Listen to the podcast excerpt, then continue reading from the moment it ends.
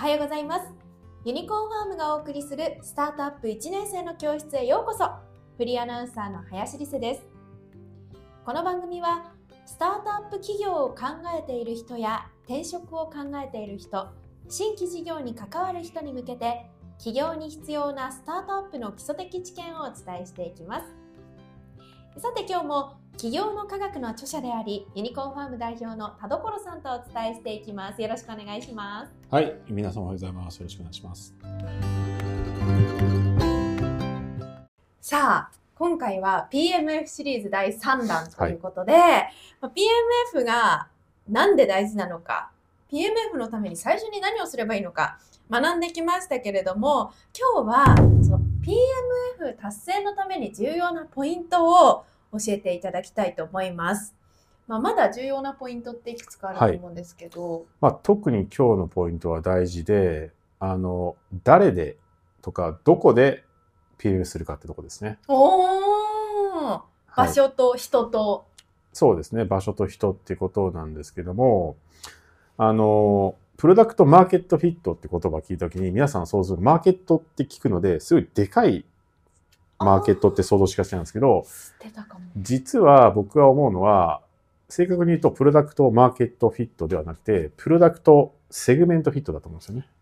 あ、そうなんですか。結構そこまで絞り込む。あの、そう思います。というのも、例えばね、iPhone 使ってる方も多いと思うんですけど、今でこそ iPhone ってすごい使われてるんですけども、えっと、去年だけど iPhone ってね、2億5千万ドルありました。これはこれですごいんですけど、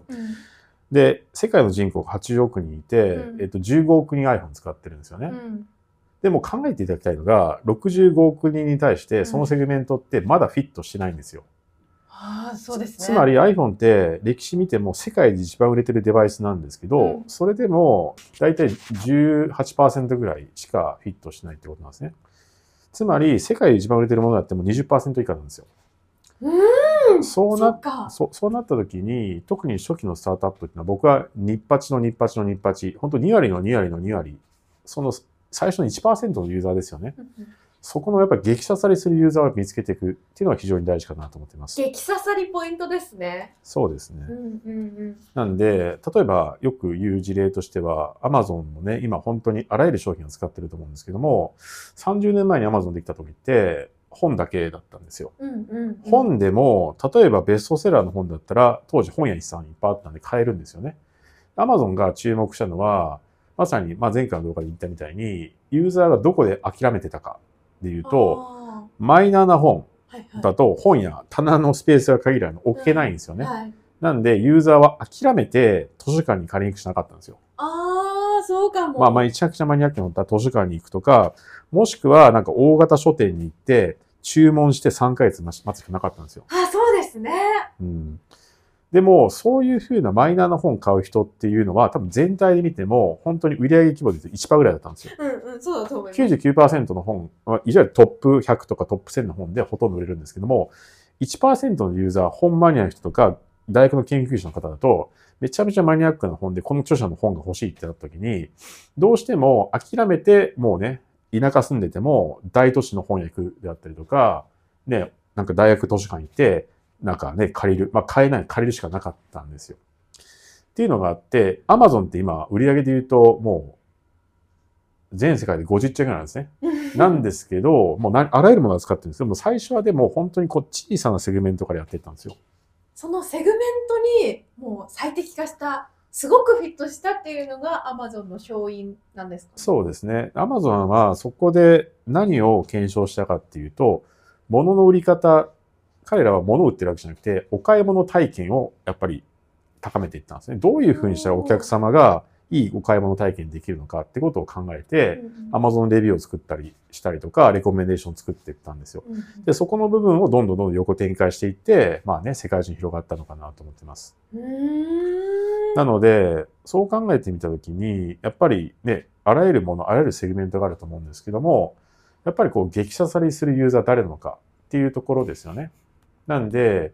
やっぱりインタビューであったりとかユーザーに話しに行く際に、あの、すでにその、なんか代替案を使っているんだけども、そこに対して未充足を感じているような、まあそういったユーザーですよね。で、そういうユーザーっていうのはまさにアーリーアダプアーリーアダプターって表現なんですけども、まあ、初期のアダプターですね。初期にやっぱり受け入れる人みたいなところを見つけていくというのが大事かなと思ってます。うーんじゃあ逆にそのセグメントまで切らずに、うんそのマーケットとして見てあの広い範囲の人をターゲットにすると、あんまうまくいかないことが多いってことなんですか？えっと、これも2つあってですね、最初ぐっと絞り込むやり方もありますし、メルカリさんなんかは、あの、誰がユーザーか分かんないのもあるんですよ。その時に一旦メルカリだとメルカリバッて出したんですね。出したはいらは、い一番最初に何が一番出たかっていうと、えー若いお母さんが自分のちっちゃな子供の服を出店するケースが多かったんですね。はなんでかっていうと、子供服って愛着湧いてるけど、捨てれないと。うんでも、なんか、バザーとか持ってったら、なんか10円とか100円とかなんですね。で、売れてもお金にならないってことだったんですよ。うんでもメルカリだったら、3000円で買った服っていうのが1500円で売れるし、うんしかもメッセージが来るんですよ。別のお母さんからありがとうって感じで、つながりができるってことは、想定しなかったんですよ。そういう感じで2つあって、そういう、ある意味、何か分かんない場合とかで一回出してみて、そこから刺さるユーザーを検証するって場合もあります。ああそれもあるんですね。ただ、これはある程度実績がある、メルカリさんっていうのは、あの、創業者のお二人がですね、やっぱりシライランドルベーナーで実績もあったんで、その見るべきポイントも分かってましたし、あの、自分でやっぱ最初お金持ってたんで、うんその、最初出す、プロダクト出してたんですよ。っていうのが前提条件としてあるんですけども、いわゆるそういうマッチング型であったりとか、コンシューマー向けっていうのは出さないと分かんないってあると思うんですね。うんだからそういうの出してみるのも一つの手なのかなと思ってます。うんうんただ大事なことが、出してみたときに刺さらなかったら、まあ、ちゃんと他のセグメントを試すとか、こう実験として捉えていろんなセグメントをこう試していって、その中でも残していくことかなと思ってます。ああどこに刺さるのかっていうのを検証していくわけですね。そうですね。はい。ありがとうございます。ということで、あの PMF 達成を目指している皆さん、ぜひアーリーアダプターを特定してはいください。